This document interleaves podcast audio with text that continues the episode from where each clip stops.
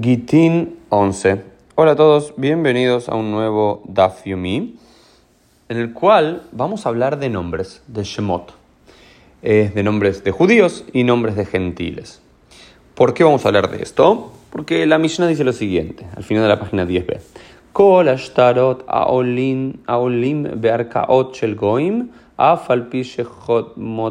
goim ksherim, chutz nashim badim. Dice, todo documento civil que es producido en una corte de gentiles, a pesar de que está firmado por gentiles, son kasher, son documentos válidos y los judíos tienen que aceptarlo, excepto los documentos de divorcio para con las mujeres y los documentos de manumisión de liberación de los esclavos. ¿Por qué es esto? Por el concepto de Dina de Maljuta Dina. El concepto de que la ley del reino es la ley, como dice Shmuel varias veces en la Gemara, y lo dice aquí también. un judío que vive en una región gentil tiene que aceptar cualquier documento de compra, de venta, producido por un gentil, tiene que aceptarlo, no puede, excepto en dos, un divorcio. Si hay un documento de divorcio, un get, eh, firmado por gentiles, eso no es válido para la alajá, hay leyes muy particulares que tienen que ver no con el mundo eh, civil o comercial, sino con el mundo ritual judío. Y tiene que ser hecho por expertos judíos. Ahora bien, eh, los Hamim hablan de eh, Shemot, ¿sí? de Shemot Muvakin, ¿sí? de ciertos nombres que necesariamente son nombres de gentiles. Pero antes de analizar eso y cuáles son los nombres que nos trae la quemará, veamos cuál es la resolución del, del alajá, porque es un poco compleja. Miren esto.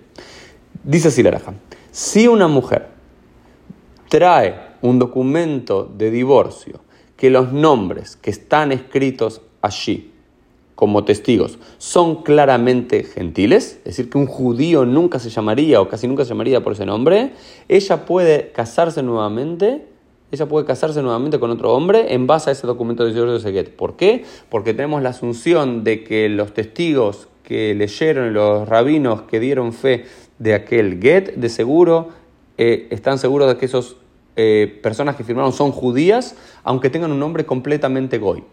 ¿no? Porque si alguien, no sé, viene hoy, alguien que se llama Christian y firma un get o firma una ketubá, estamos seguros de que eh, los rabinos fueron lo suficientemente inteligentes para asegurarse que ese Christian es judío, aunque se llame Christian y que es un nombre claramente no judío, porque hablará de Cristo como del Mesías.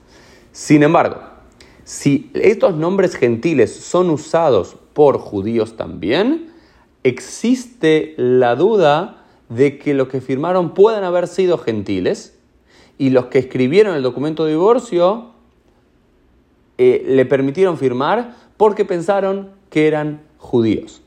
Entonces, esos documentos de divorcio no se permite hacerlos. Por ejemplo, eh, José. José quizás hoy no es el nombre más judío del mundo y hay muchos gentiles que utilizan el nombre José, aunque viene de Yosef bíblico, pero hay algunos judíos que llaman también José.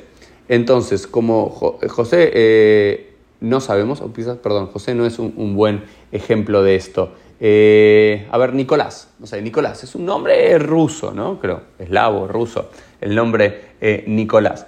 Eh, no es un nombre de origen judío y no tiene mucha ciudad judía y demás, pero hay muchos judíos que adoptaron el nombre eh, Nicolás. Por lo menos yo tenía varios amigos. Entonces, para eso, eh, si hay un documento que solamente viene con esa firma de Nicolás y, y Mateo, vamos a decirlo, que no son nombres usualmente usados por los judíos, pero algunos judíos lo utilizan, no consideramos que ese documento de divorcio es válido. ¿Por qué? Eh, porque consideramos que los rabinos que escribieron aquel get y trajeron esos testigos podrían haber pensado que ellos eran un Nicolás o un Mateo judío, pero en realidad eran gentiles. Entonces se necesita prueba de que son judíos o rehacer el documento de divorcio. Entonces, en relación a los nombres, eh, hay nombres que necesariamente son nombres gentiles, así que los judíos raramente o nunca lo utilizan, como y la Gemara nos trae algunos ejemplos, como Hurmis, como Abudina, como Bar Shibetai, como Bar Kidri, como Bati o como Nakim Una.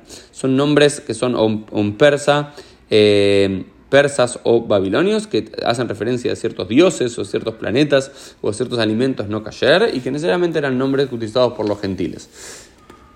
Ahora bien, también se nos habla de otro tipo de nombres en esa época. Por ejemplo, eh, Edim ajatumin al get ushmotam kishmot goimau. ¿Qué pasa si alguien firma un get y que tiene un nombre goy, un nombre de gentil, pero es un nombre de gentil que no es mubak, que no es solamente para los gentiles, que hay unos judíos que lo, que lo adoptaron. ¿Y cuáles son los ejemplos que traen? Lucos o Lucas, que viene del griego y significa lobo, o los, que también viene del griego y es una versión abreviada de león.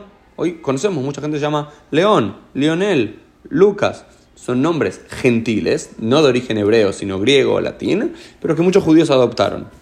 ¿Se aceptan o no se aceptan los documentos de divorcio? Lo vale yadeinu el alucus veloz big sharanu. Dice, a nosotros solamente nos llegó el caso de Lucas y de los y los aceptamos también. Eh, y fíjense lo, lo, último que vamos a ver hoy que nos dice la, la. Gitei avaim mi medinata yam beedim חתומים עליהם, אף על פי ששמותיהם כשמות גויים כשרים, מפני שרוב ישראל שבחוץ על הארץ שמותיהם כשמות גויים. Dice, eh, y si viene un documento de divorcio de fuera de la tierra de Israel y allí los nombres, hay nombres como Mateo, como Leonel, como Lucas, como Nicolás, como eh, Julieta, como Sofía, que no son nombres hebreos pero son, esos documentos de divorcio son válidos con esas firmas. ¿Por qué? Porque la mayoría del pueblo judío en la diáspora fuera de la tierra de Israel asume nombres gentiles. Entonces, no es un fenómeno contemporáneo eh, que muchos judíos adopten nombres gentiles, sino que es un fenómeno eh, histórico, ya en los tiempos de, la Mishnah, de la Tosefta, del, de la Gemara, hace 1800, 1900, 2000 años, muchos judíos fuera de la tierra de Israel adoptan nombres también eh, gentiles. Esto es un claro ejemplo de la quemará al respecto. ¿Es lo ideal? Para mí no. Mi nombre se llama, soy Uriel en todos los documentos, no solamente para subir la Torah, sino en mi pasaporte. Soy Uriel, mis padres querían para mí un nombre en hebreo y yo le elegí para mis hijos un nombre en hebreo que era parte fuerte de su identidad. Decimos que Hashem Gorem, ¿no? el nombre que tenemos nos predestina, de alguna forma nos genera algo. Pero hechos históricos, al parecer muchos judíos, especialmente fuera de la tierra de Israel, asumen nombres gentiles. Y acá tenemos una prueba de la quemará.